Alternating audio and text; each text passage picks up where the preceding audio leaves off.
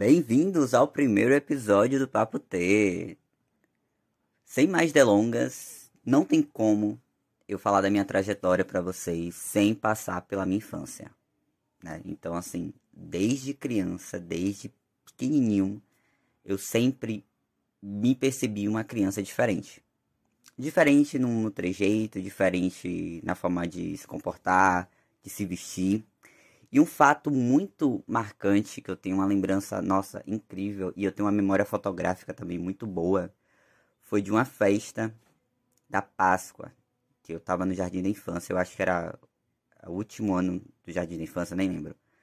Mas aí aconteceu algo muito maravilhoso, que eu ganhei uma bermuda jeans. Ah, uma bermuda jeans, né? Para muitas pessoas é uma simples bermuda jeans. Para mim era algo tipo assim, nossa, eu vou usar uma bermuda. E aquilo foi muito bom. Naquele momento eu me senti feliz. E aí eu era apaixonado por essa bermuda. Eu só queria usar essa bermuda na escola. Então assim, eu tinha o maior cuidado quando minha mãe colocava para lavar. Eu queria ser aquele primeiro que fosse lá pegar e guardar. E aí fui para essa festa, fui todo fantasiado. E eu tenho uma, uma foto desse dia. Que eu tava de bermuda jeans, uma camisa branca, porque era padrão da escola na época eu tinha uma, um tênisinho preto e uma meia branca. Então, assim, eu me senti um boyzinho. Pensei, um boyzinho. E aquilo era fantástico, né, gente? Porque era muito difícil na minha época, meninas, né, entre aspas, usarem bermudas, né? Então, a, a escola que eu estudei, ela tinha aquele padrão, né? Saia e short, ou saia short.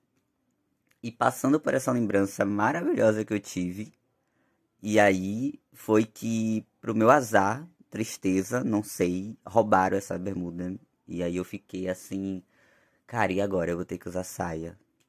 Nossa, e tipo assim, só o fato de usar saia, eu já me sentia um merdinha, sabe? Porque eu não gostava, eu, eu reprimia todos os, os ditos femininos, né, que impostos. E minha mãe queria me vestir como uma garotinha, como uma princesinha.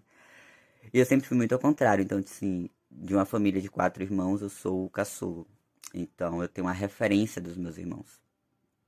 E eu queria, pô, ser como eles. Eu falei, nossa, quando é que eu vou ter um corpo igual do meu irmão? Né? Quando que isso vai acontecer? E aí, a melhor hora do, do, do colégio era quando eu ia embora. Que eu chegava em casa, que eu tomava banho, que eu ficava, assim, sabe, sem camisa. Nossa, era muito gostoso. E aí assistindo desenho, brincando, não tinha aquela parada da maldade, sabe? Quando você tá lá sem roupa na frente do seu irmão ou de outras pessoas assim, você não, não tem essa onda da maldade.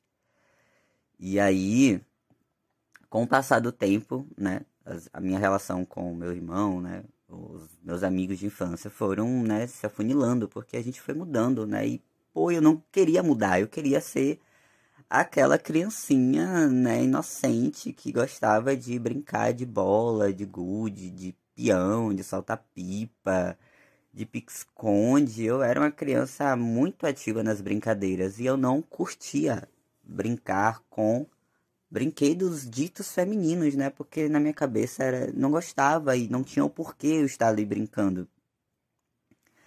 E então, a partir disso, né, fui entrando já na parte da adolescência e foi horrível, horrível ver o corpo mudando, ver mama crescendo, ver menstruação e tudo mais. E, e, eu lembro também que desde criança eu já tinha uns umas imposições assim, sabe? De nossa, por que eu tenho que usar certo tipo de roupa ou por que eu tenho que me comportar desse jeito, porque minha mãe está me dando uma educação totalmente diferente à que ela dá para o meu irmão, sabe? Por que isso? E eu cresci num lar machista, né? Machista, então assim, é aquela parada, né? De meninas cuidam de é, afazeres de casas e os meninos não fazem porra nenhuma e aí crescem meninos extremamente ignorantes, machistas, e foi uma fase também de, de, de, infância que eu já era muito militante sem saber o que era militância. Acho que, não sei, muita gente já passou por isso, talvez a, a geração da minha época, porque eu sou geração milênio, né, gente? Então. Mas eu, eu não gostava. Não gostava daquela coisa de, ah, a menina ela tem que ser recatada e do lado. porra nenhuma, sabe? E ter que fazer tarefas de meninas, por quê? Porque quando você divide casa com outras pessoas, todo mundo ali tá sujando, tá usando, tá fazendo igual, entendeu? Eu não gostava e esses questionamentos foram surgindo e eu falava, nossa, com quem eu vou conversar isso, né? Pra quem eu vou falar isso?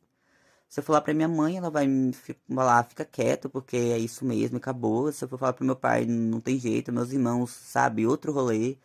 E aí eu fui crescendo com esses questionamentos. Eu falei, gente, eu preciso falar, eu preciso desabafar, porque não é assim. As coisas não são assim. Deem a liberdade das meninas fazerem o que elas bem querem. Mas eu vou deixar isso para uma próxima pauta, porque eu vou entrar na adolescência e a minha adolescência foi muito assim militante mesmo. E eu espero que vocês fiquem, que vocês fiquem comigo até a próxima.